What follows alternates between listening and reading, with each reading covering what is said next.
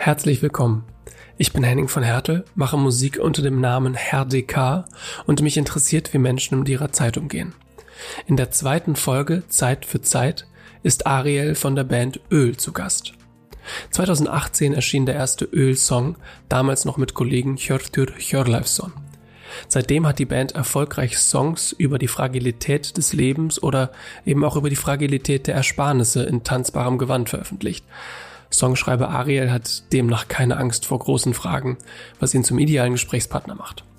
Wir sprachen darüber, warum bald unbedingt über Freibäder gesungen werden muss und tauschten unsere verschiedenen Ansichten zum Thema freier Wille aus. Am Ende versucht Ariel eine Jahrtausend alte Überlegung der Zeit ins Heute zu übertragen. Ehrengast Hund Salvatore. Ein interessantes Gespräch, wie ich finde. Viel Vergnügen. Hallo Ariel. Hallo Henning. Schön, dass du dabei bist. Wie sah dein Tag bisher aus? Ich habe das Auto zum Reifenwechseln gebracht und dabei das Licht rechts vorne austauschen lassen. Und da das eine Stunde gedauert hat, war ich noch bei Hofer, das, Hofer, das ist der deutsche Aldi, und habe so ein paar Bio-Sachen gekauft. Und ähm, dann war ich im Baumarkt und habe noch weißen Lack gekauft. Und dann war ich bei meinem Hausarzt, weil in Österreich, wenn du selbstständig bist, tust du die Gesundheitsziele äh, evaluieren. Da nimmst du die Ziele und machst halbjährlich eine Untersuchung und wenn du die erfüllst, dann äh, reduziert sich dein Selbstbehalt von 10 auf 5 Prozent bei der selbstständigen Versicherungskasse. Wirklich? Das ist ja so ein bisschen wie bei meinem Kumpel, der in seinem Auto so einen Sensor drin hat, der guckt, wie gut er fährt, damit sich seine Versicherung dementsprechend anpasst. Macht Sinn. Da, ja, darauf geht die Gesellschaft zu. Ja, okay, wie wir das finden. Dann kam ich nach Hause, war mit dem Hund draußen, das war noch hm. wichtig. Jetzt ja. sitzen wir hier. Und was ist, wäre sonst ein typischer Tagesablauf? Also hast du sowas überhaupt? Ja, ich mache so meistens von sechs bis zwölf Musik und dann esse ich mal was und dann mache ich so E-Mails und spazieren gehen und Kinder abholen und so. Das ist eigentlich so mein täglicher Rhythmus, also sechs und sieben Tagen. Ziemlich fad, also ziemlich, ziemlich durchgetaktet eigentlich, ja. Aber hast du das Gefühl, dass diese Struktur dir eine Sicherheit gibt oder geht das gar nicht anders, weil du einen Sohn hast? Es hat mit dem Sohn nichts zu tun. Es, es gibt Eltern, die, die würfeln mit ihrem Kind jeden Tag, wie, wie die Zeit aussieht. Nee, ich brauch, ich war immer schon recht strukturiert und ich brauche das auch. Also ich bin auch nervös, wenn ich keinen klaren Tagesplan habe. Ist eigentlich das Entspannteste tatsächlich. Und wenn sich dazwischen ausgeht, noch eben spazieren gehen, Podcast hören, Zeitung lesen. So. Nee, außer man ist irgendwie unterwegs. Also ich mache auch Musik unterwegs und wenn ich auf Tour bin oder so, dann schaut das anders aus. Aber dann gibt es ein Tourmanagement und da gibt es einen Plan, da steht dann drauf 9 Uhr Abfahrt, 8 Uhr Abfahrt, ähm, davor joggen gehen, frühstücken. Also es läuft auch nicht sehr viel anders, nur es gibt einen Plan dafür. Und äh, das finde ich ganz gut. Ich habe das irgendwann so ähm, einfach eingefordert. Ich hätte gern jeden Tag einen Plan, wo alles genau draufsteht, um meine äh, autistischen Züge zu befriedigen. So kann ich irgendwie entspannt in den Tag starten. Genau. Und sorgt es dafür, dass deine Kreativität auch ein bisschen freier ist? Oder hast du das Gefühl, du kannst dann auch mal abschalten? Oder welche Vorzüge hat das noch? Oft ist man dann am kreativsten, wenn man am wenigsten Zeit dafür hat, kreativ zu sein. Und dann hat man irgendwie einen Monat Zeit, nur kreativ zu sein, kommt gar nichts. Und ich hatte jetzt gerade wieder so eine Phase, da bin ich jeden Tag da gesessen und mir ist nichts eingefallen. Und dann haben wir gedacht, okay, jetzt höre ich auf, jetzt schreibe ich mal keine Musik und habe äh, angefangen, Gilmore Girls wieder anzusehen. Ähm, sehr viele Folgen und Staffeln. Und dann, ich musste jede zweite Folge unterbrechen, weil ich plötzlich wieder Ideen hatte. Also ich, ich verstehe das nicht, wie das funktioniert, aber es, also ich glaube, dass Routine nicht hinderlich ist an Kreativität, aber ich glaube, dass Kreativität vielleicht auch sowas wie Chaos braucht. Ähm, wo wir wieder bei der Zeit sind, äh, Zeit ist ja nichts anderes als Chaos, das wir versuchen ähm, zu orten, oder? Ein Artikel gelesen von Moritz Hacke in der Zeit, der meinte, man hört deinem Album an, dass du sehr viel zweifelst. Würdest du sagen, dass Zweifel wichtiger ist für deine Arbeit oder kein Zweifel? Ähm, nee, ist mir wurscht. Ich glaube, ich könnte auch Musik machen, wenn ich nicht zweifeln würde. Sie würde anders klingen. Also ich ähm, wenn ich jetzt ähm, das letzte Album, das im August rausgekommen ist, keine Blumen anschaue, dann geht's da auch viel um Selbstzweifeln, um so an, an der Männlichkeit, an den Privilegien, whatever, was halt so uns die letzten Jahre irgendwie vorgebetet wurde, dass wir das irgendwie thematisieren sollten und dementsprechend tun wir das auch und auch unsere Psyche ist auch gut so. Aber das ist auch nur ein Produkt von Gesellschaft und von Klima, würde ich sagen. Ich glaube, es hat gar nichts was Persönliches, das Zweifeln. Wenn man jetzt die letzten Jahre wegrechnet, so, und ich hätte mich jetzt drei Jahre lang nicht mit Social Media befasst und es gibt keine Pandemie, vielleicht hätte ich mich ganz woanders hin entwickelt. Das, it, it just happened, dass halt irgendwie die Themen, die mir irgendwie nahe waren, einfach sehr viel mit ähm, Reflexion und auch Unsicherheit und dann auch irgendwie so Todesgedanken so zu tun hatten. Ich konnte nicht anders kommen in der Zeit. Weil du eben gesagt hast, dass die Themen, die in den letzten Jahren so präsent waren, dass du das Gefühl hattest, du musst da jetzt was zu machen. Warum hattest du das Gefühl, du musst da was zu machen? Nee, ich hatte überhaupt nicht das Gefühl, ich muss irgendwas machen. Ich glaube nur, wenn man viel Zeitung liest oder viel Social Media unterwegs ist, spiegeln sich so Gefühle einfach in einem selber wieder. Und die müssen dann halt irgendwie raus. Also ich glaube, weiß nicht, ich glaube, ich habe es mir eh ausgesucht, aber ich habe mir halt ausgesucht, die Dinge zu machen, die irgendwie. Ich wollte die auch mal abarbeiten. Also ähm, Band Öl hat ja letztes Jahr 2021 eine EP rausgebracht und es war so eine kapitalismuskritische EP. Die hat Arbeit und Konsum sehr stark kritisiert und ich fand, das waren halt einfach Themen, die für mich sehr wichtig waren, gerade auch zu Beginn der Pandemie sozusagen, wir werden jetzt so stark gebremst in unserer Routine, dass wir vielleicht Zeit haben, über solche Sachen nachzudenken. Sozusagen, wie wollen wir in Zukunft konsumieren und mit den Ressourcen umgehen, die wir haben, bla bla. Also all das, was wir ja jetzt eh die ganze Zeit am Deckel kriegen. Äh, ich bin ja, bin ja auch eigentlich seit damals äh, Klimaaktivist ähm, und das hat sich aber dann, kommt mir vor, ein bisschen auf Social Media nochmal mehr verlagert zum Thema psychische Gesundheit. Und das ist halt dann dieses Jahr irgendwie mehr rausgekommen, auch so das Thema Abschiede und ja, genau. Und ich bin mal gespannt. Nächstes Jahr ist dann einfach, glaube ich, nur mehr Freibad und Party das Thema. Also ich glaube, es ist dann alles, sich, alle haben sich lieb und gehen ins Freibad. Das wird so das Thema nächstes Jahr sein. Aber es ist nur so ein Gefühl, ich weiß nicht. Immer gehört, ja. Ironie funktioniert nicht im Radio, also auch nicht im gesprochenen Wort. Ich finde sowieso ganz interessant, wie du mit Social Media umgehst. Viele Leute pflegen eher den Umgang, dass sie eine Meinung haben oder sehr viel Gedanken mit was machen und dann am Ende etwas präsentieren. Und bei dir habe ich das Gefühl, man steckt immer im Prozess mit drin. Wie kommt dein Verhältnis zu Social Media zustande?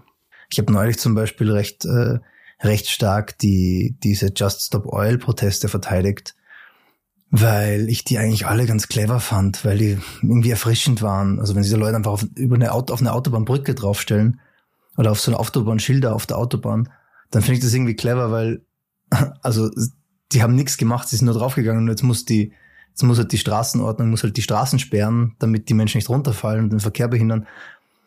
Und das ist so medienwirksam, aber es tut wirklich niemanden sonst weh. Es ist halt einfach, ähm, hat halt damit zu tun, einfach äh, eine Störung hervorzurufen.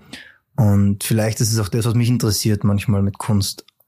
Eine Störung im, gleich, im gleichmäßigen Denken hervorzurufen und vielleicht auch so das, das ein kleines Stolpern auch vielleicht. Ich habe neulich was Schönes gelesen von einem Journalisten, der beim Guardian schreibt, für den mhm. Guardian schreibt. Der heißt Oliver Bergman. Ich hoffe, ich spreche das richtig aus. Der wird Burkemann geschrieben. Mhm. Und der hat geschrieben, die Erfahrung am Leben zu sein besteht aus nichts anderem als aus der Summe aller Dinge, denen man Aufmerksamkeit schenkt. Wenn man am Ende des Lebens zurückblickt, ist das, was von Augenblick zu Augenblick die Aufmerksamkeit erregt hat, schlichtweg das, was das Leben ausgemacht haben wird. Wenn man seine Aufmerksamkeit auf etwas richtet, das man nicht besonders schätzt, bezahlt man also buchstäblich mit seinem Leben. Mhm. Ähm, was macht das mit dir? Was denkst du dazu? Also es gibt ja, gibt ja Gott, Gott ist tot von Nietzsche und dann äh, gibt es gibt's das schöne, gibt's hat jemand drunter geschrieben, äh, Nietzsche ist tot, Gott. Also ja, also ich glaube am Ende ist es ein bisschen wurscht, wie man sein Leben lebt, am Ende ist man tot. Ähm, also verspürst du dadurch keinen Druck oder gibt dir das eine Freiheit, dass du halt weißt, so wie du deine Aufmerksamkeit lenkst, das Leben ist endlich und was mache ich damit? Naja, wenn ich das jetzt als Parabel sehe, wenn, wenn jemand jeden Tag ein Selfie von sich hochlädt, wo die Person saugut ausschaut, dann wird sie ziemlich sicher danach bewertet, äh, wie sie aussieht und wahrscheinlich auch noch sehr lange. Wenn eine Person jeden Tag ähm, ein Rezept ausprobiert, wird sie vielleicht danach bewertet, wie Rezepte zu kochen sind. Und wenn eine Person jeden Tag ähm, Leuten, anderen Leuten zeigt, wie man eine Kuh melkt, ohne dass es der Kuh weh tut, hat das vielleicht irgendwo was, wo sich Leute denken, wow, ich wollte immer schon mal wissen, wie man eine Kuh melkt, ohne dass es der Kuh weh tut.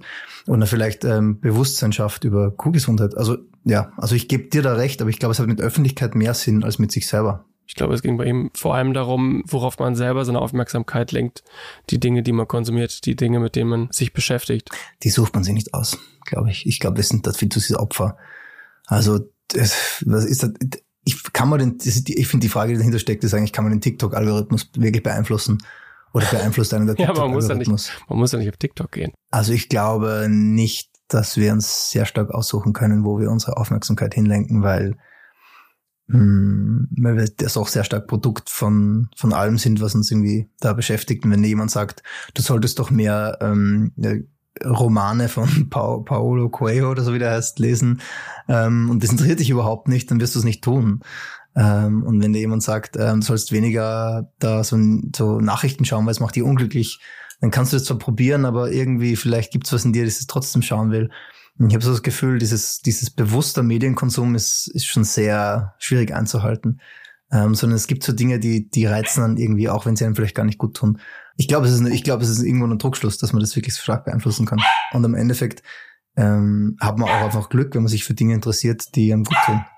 Wir müssen noch einmal kurz über Geld sprechen. Geld und Zeit hängt sehr eng miteinander zusammen und Geld ist auch ein Thema, was dich offensichtlich künstlerisch beschäftigt. Wie sehr bewegt dich das Thema Geld im Alltag ganz konkret? Ich habe irgendwie in der Pandemie hatte ich das Glück, ähm, vom österreichischen Staat so Künstlerhilfe zu bekommen. Und seit jetzt ähm, das wieder wenig, seit die weg ist, letztes Jahr irgendwann, lebe ich halt äh, von der Musik und das geht so, ganz okay. Und insofern beschäftigt es mich eigentlich nicht. Also solange ich irgendwie leben kann, ist mir das einfach, ähm, ist mir das sehr wurscht. Aber ich glaube, so geht's den meisten KünstlerInnen. Und es ist auch ein bisschen so ein, so ein einfacher Gedanke zu sagen, solange ich meine Kunst machen kann, ähm, ist mir Geld egal.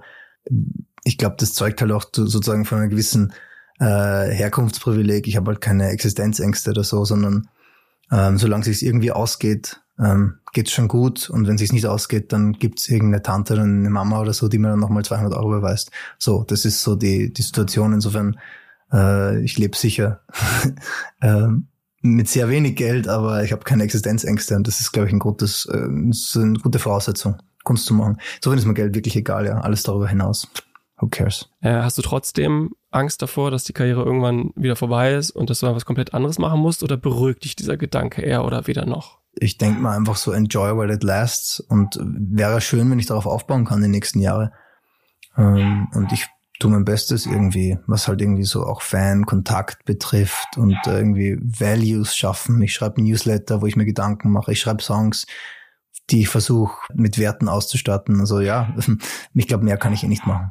Hm, du hast mich gefragt, womit ich meine Zeit verbringe und ich habe mir gestern Abend zufällig, äh, hat mir meine Partnerin ähm, aus einem Buch vorgelesen, das babylonische Schöpfungsgedicht. Ähm, das ist ganz witzig, weil es gab vor der Entstehung des Alten Testaments so Mythen, die herumgeschwirrt sind und das ist so ein, sind so äh, eines dieser Urmythen, ähm, 2000 vor Christus. Und da geht es um Apsu und Tiamat, so mehr oder weniger Urgötter. Tiamat war das Meer und ähm, äh, ja, Apsu war das Wasser des Himmels, also der Regen. Und die hatten Kinder und die Kinder von Apsu und Tiamat waren die Ideen. Und die Ideen waren jetzt keinesfalls menschenähnlich oder tierähnlich, sondern die waren auf dieser Welt sowas wie Neid, Zorn, Verständnis, Aufbegehren. Und irgendwann haben die Kinder ihre eigenen Eltern bekämpft ähm, weil die Eltern draufgekommen sind, oh Gott, mit den ganzen Ideen ähm, machen wir die Welt eigentlich zum schlechteren Ort. Und es haben sich zwei Heere gebildet. Nur eines dieser Kinder hat sich rausgenommen ähm, aus diesem Krieg und letztlich haben dann die Eltern, also diese zwei Urgeschöpfe und die Kinder sich gegenseitig vernichtet, nur es ist nur ein Geschöpf übergeblieben.